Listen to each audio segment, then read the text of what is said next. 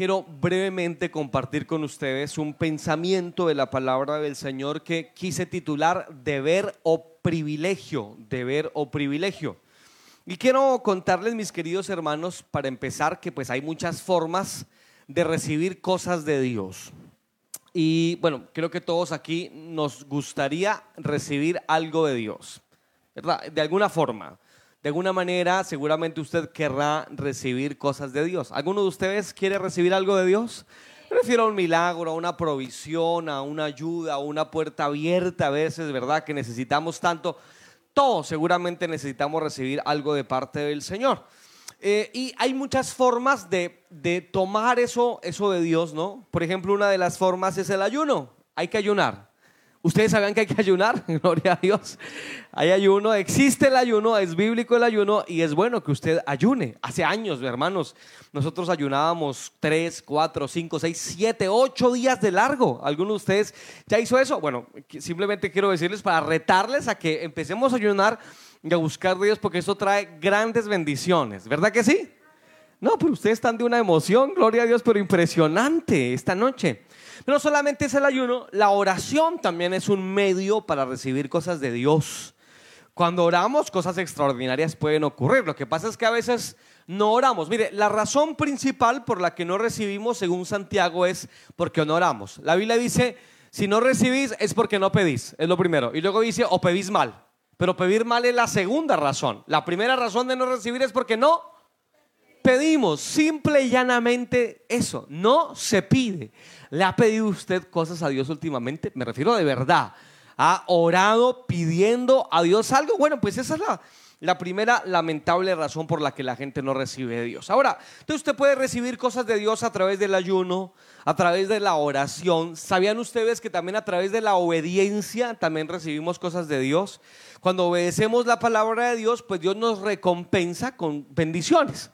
Pero hoy no quiero hablarles de nada de esto, ni del ayuno, ni de la oración, ni quiero hablarles de la obediencia necesariamente, sino que quiero hablarles de algo que a la gente se le olvidó.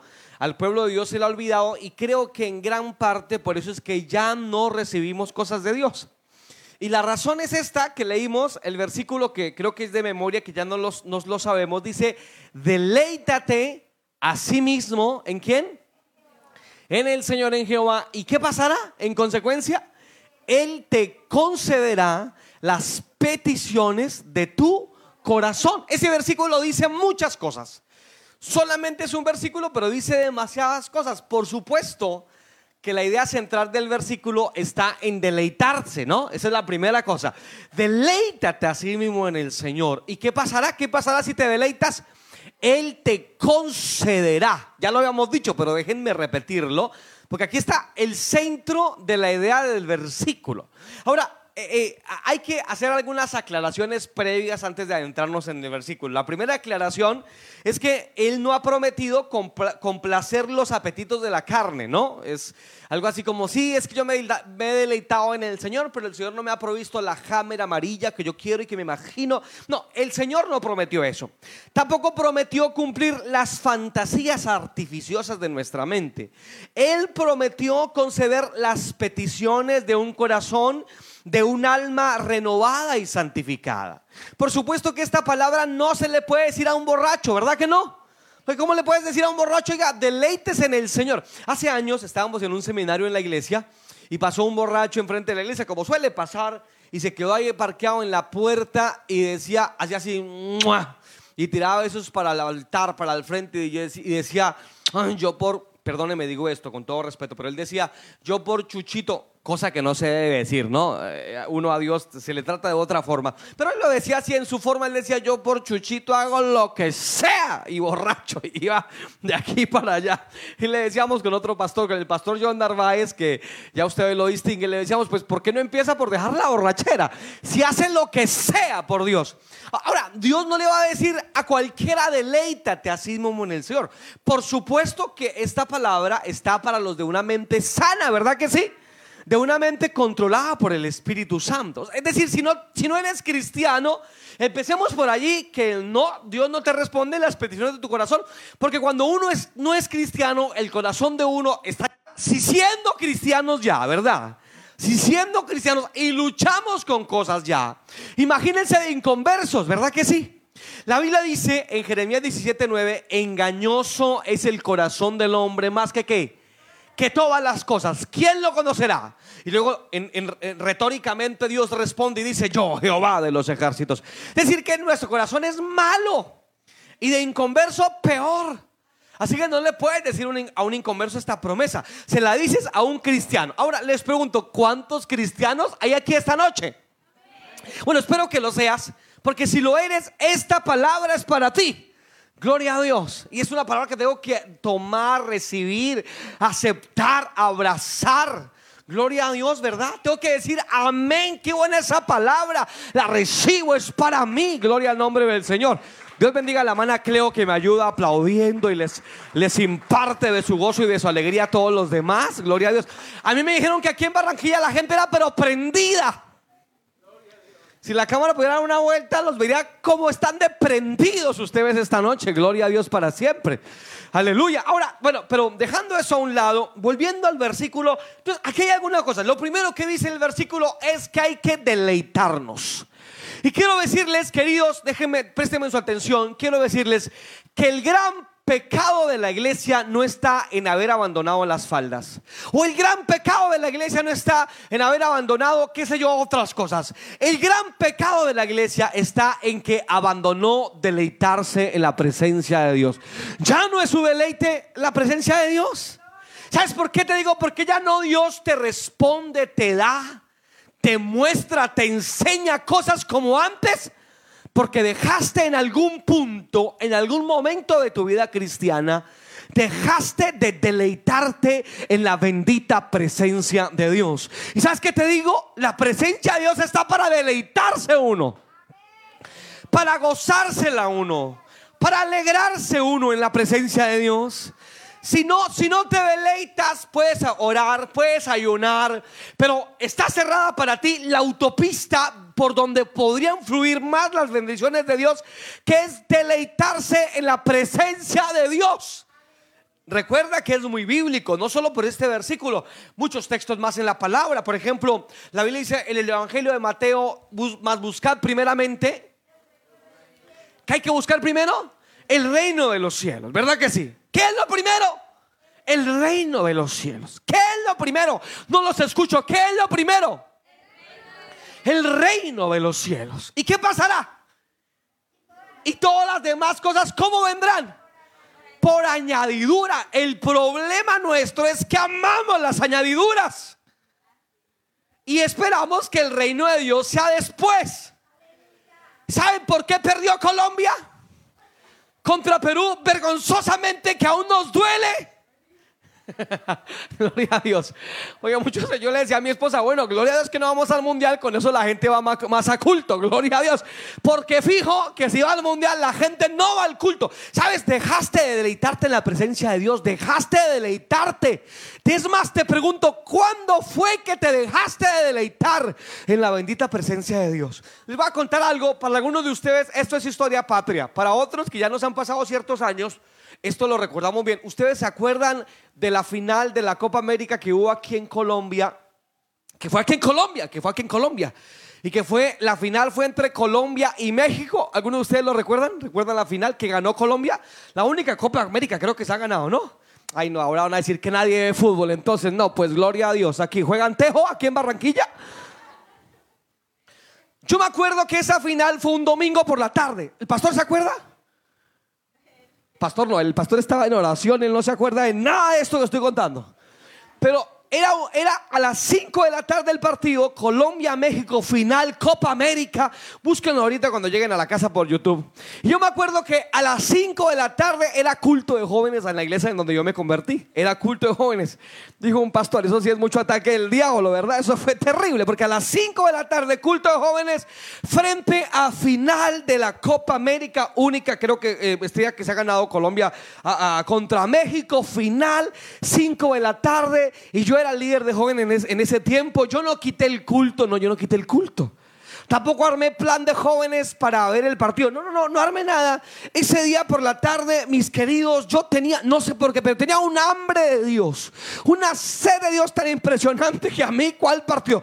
Fuimos como cinco hermanitos al culto de una iglesia relativamente numerosa, como cinco hermanitos al culto, estábamos con mi papá, mi papá y yo éramos dos, imagínense.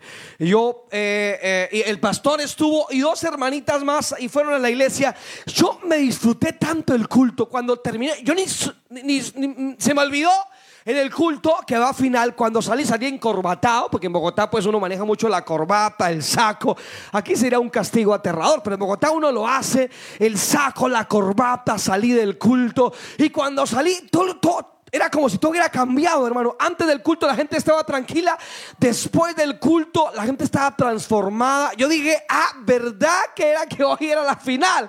Y echaban harina cuando salimos de la iglesia salimos impecables, corbatas, sacos limpios, llenos del Espíritu Santo. Llegamos a la casa igual llenos del Espíritu Santo, pero con huevos en la cabeza, con harina, con todas partes.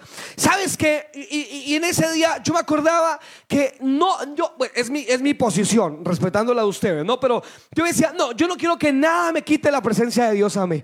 Para mí lo más importante es la presencia de Dios. ¿Sabes por qué tengo tantas bendiciones hoy que las tengo? Porque he tratado de no dejar de deleitarme en la presencia del Dios eterno. Pero ¿sabes cuál fue tu problema? Que en algún momento dejaste de deleitarte en la presencia de Dios. A todos nos pasa. La hermana que dejó de cantar con gozo porque, porque qué pena, porque qué vergüenza, ¿verdad? Los chicos no sé, lo dejamos de deleitar. Ahora nos, nos parece más, más importante cómo la gente nos ve que cuánto nosotros le entregamos al Dios eterno. Nos dejamos de disfrutar los cultos. Y a veces, a veces cuando estoy muy preocupado, porque en la iglesia a veces hay mucha gente nueva, o porque voy a algún lugar a predicar donde, donde no sé, no los conozco, qué sé yo, eh, en mi lucha interna siempre la finalizo diciendo, ah, igual que me importa, no importa nada más, me importa que yo te alabe a ti y te salte a ti y te glorifica a ti. No importa cuántos ojos nos estén viendo. Si son dos o tres ojos, porque hay un hermano de pronto que es medio segatón, no importa. Lo importante es glorificar el nombre del Dios eterno y poderoso y no dejar de deleitarnos en su presencia. Aleluya, gloria al nombre del Señor. Mi pregunta para ti es esta noche simple y sencilla. ¿Cuándo dejaste de deleitarte en la presencia de Dios? Y sé que te has dejado de deleitar porque cuánto estás recibiendo de parte de Dios. Dejaste de recibir quizás simplemente porque dejaste de deleitarte. Y eso no siempre se traduce en estar en culto. ¿Sabes? La gente no se deleita ya no, voy a ser muy extenso, se los advierto. Pero eh, recuerdo que yo estuve trabajando en un pueblito en Boyacá, en, el departamento de Boyacá, en un pueblito que se llama San Miguel. Y recuerdo que cuando yo iba a visitar a los hermanos de la iglesia, solía llegar a la casa de los hermanos de la iglesia y muy tristemente les, debo confesar que cuando llegaba muchas veces los encontraba eh, escuchando Radio Recuerdos Me Gusta Más. Y entonces yo los dejaba un yo no les decía nada, ya les golpeaba.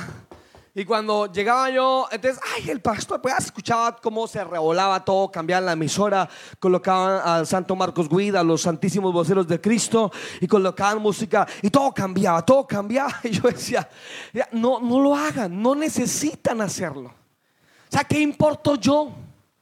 Con respeto a nuestro pastor, a quien respeto y admiro mucho, ¿qué importa el pastor? Con, mucho respeto lo digo. ¿Qué importa? O sea, si, si no respetas a Dios, si dejaste de deleitarte en Él, si para ti la oración es una carga, si para ti cantar es una carga, gritas como sin alma en un partido, pero no puedes levantar ni un poquito la voz en culto, dejaste de deleitarte en la presencia de Dios. Si lavando losa allá en la casa no pones un corito lindo y empiezas a llorar cantándole al Señor. ¿Sabes que conocí una hermana en el Señor que fue bautizada en el Espíritu Santo mientras se bañaba en la ducha?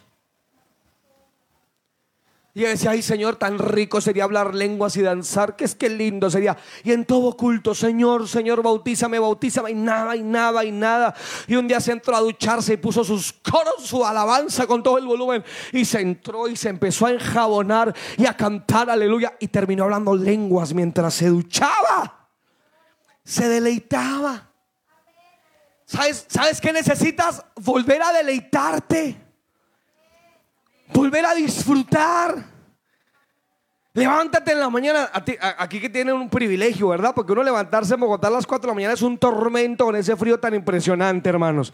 Pero ustedes están aquí privilegiados. Bueno, a las 12 del día no están tan privilegiados, pero a las 4 de la mañana sí. Y te levantas y te encuentras, pero no te encuentres ahí entre dormidote, ahí como, ay, me tocó levantarme porque ¿qué más? O te dicen, ay, verdad, es que tú eres evangélico, tú no puedes tomar cerveza. Y tú dices, ay, sí, qué lástima. Pero si no fuera evangélico, yo tomaría mucho. O como me dijo, o como le dijo una hermana de la iglesia, otro hermano de la iglesia, le dijo, ¿sabe qué? No me busque problemas porque usted no sabe cómo yo era de inconversa.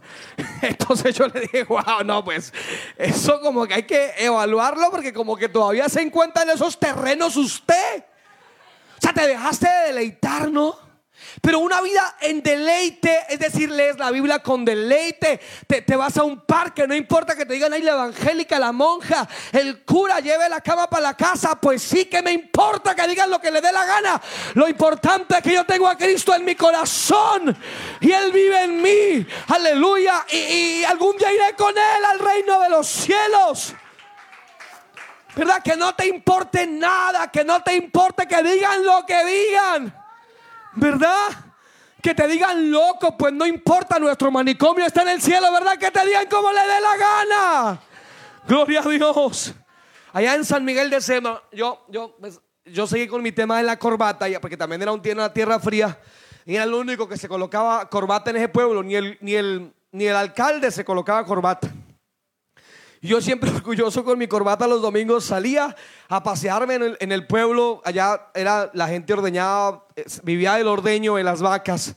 No había ningún tipo de diplomacia en absoluto. Por ahí cuando se casaban y dicen en mi tierra, y ni en eso, dicen así en mi tierra. Gloria a Dios, nadie usaba corbata. Y yo me pavoneaba con mi corbata por, por, por la mitad del pueblo.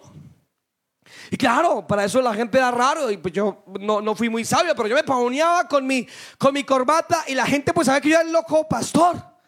Había solo una iglesia evangélica. Solo nosotros, mucho más pequeño que, este lugar, quizás como, como yo creo que esta parte, esto era el templo, iban dos o tres hermanos. La iglesia eh, la, la, la, la, tenían pues unos tres jóvenes los tres jóvenes, todavía recuerdo su nombre, la hermana Ania, la hermana, ah, el hermano Antonio, ay, se olvidó el nombre de la otra hermana, y esos tres abuelos, entre los tres hacían casi 300 años, eran muy jóvenes, eran, era la iglesia. Todos los domingos, eh, perdón, todos los lunes en la mañana, yo iba a volver a poner el letrero de la iglesia porque siempre me lo tumbaban, lo rompía la gente, los borrachos. Y yo me, me pavoneaba con mi corbata por la mitad del pueblo y la gente me gritaba, evangélico. y luego gritaban, aleluya. A mí me daba piedra al principio. Mí me daba mal genio. O sea, ¿qué les pasa? Y yo gritaba y la gente me decía, aleluya. Una vez recuerdo tanto que me iba por la mitad, porque me iba a tomar tinto ahí a una panadería cerca de la entrada al, parque principal. Y venían un camionado de, de personas obreras, de trabajadores del campo que venían de laborar y yo llegaba con mi corbata y entre todos me han hecho un bullying ese día. Y dije, no, Señor, esto no puede seguir pasando, Padre. Y yo no me quería quitar mi corbata. Así que volví al pueblo con la corbata otra vez. Y otra vez me empezaron a gritar. Pero ahora yo dije, no, yo tengo que gozarme. Yo tengo que alegrarme. A mí qué me importa que me digan lo que quieran. Así que la gente me sigue diciendo aleluya. Y ahora cuando me decían aleluya, yo le decía amén, porque aleluya quiere decir alabado sea Dios, ¿verdad? Así cuando los inconversos gritaban aleluya, pues yo le decía, pues amén. Amén, amén, gloria a Dios. Y la gente me gritaba, aleluya. Y yo, amén. Así es, alabado sea Dios. Y empecé a responder a las personas y empecé a disfrutar lo que me decían. ¿Y sabes qué pasó? La gente empezó a ir a la iglesia del loco evangélico con corbata. ¿Sabes por qué tu, tu familia puede que no se convierta? Porque es una amargura para ti el culto. Porque no te ven disfrutando la vida cristiana. Porque en lugar de, de, cuando te ofrecen cerveza y no se te hace agua a la boca y no te gozas en la presencia de Dios. Porque los diciembres tratan de menear el cuerpo y no por la unción del Espíritu Santo. Pero ellos no ven en ti gozo y no ven en ti alegría. Pero cuando recuperes dentro de tu alma, dentro de tu ser, el deleite en la bendita presencia de Dios. No solamente Dios va a responder tus peticiones sino que vas a impactar tu ambiente. Y te quiero decir, iglesia en Barranquilla, vuelve a gozarte, vuelve a alegrarte, vuelve a disfrutar la presencia de Dios, vuelve a cantar con alegría, vuelve a disfrutar la palabra del Espíritu Santo. Y entonces si tú lo haces en consecuencia, muchos favores, muchas misericordias vendrán de parte del Señor. Yo quiero preguntártelo. Te, lo quiero preguntar. ¿Estás disfrutando la presencia de Dios como deberías? ¿La, disfrutas? Porque si en tu corazón el Espíritu Santo te está redarguyendo y está diciéndote, no, no, Señor, Dios tienes que pedir perdón a alguien. Y tienes que volver a disfrutar la Biblia, la palabra. El domingo por la mañana creo que tenemos el culto a las 8 de la mañana, ¿verdad? A las ocho, ocho y media de la mañana, ¿vale? Entonces a las seis de la mañana te levantas. Dices, aleluya, voy para culto, qué bendición. Y si llegas temprano y no ha llegado nadie, dices, qué bueno. Por fin me dejan sin que nadie me moleste para yo poder orar.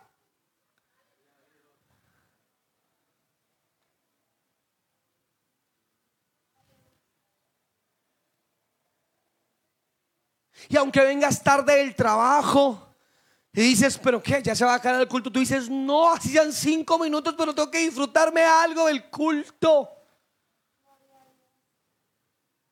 Cuando dejaste de disfrutar, de deleitarte, vuelve a deleitarte, iglesia del Señor. ¿Qué tal si inclinas tu rostro un momento? Inclina tu rostro, por favor.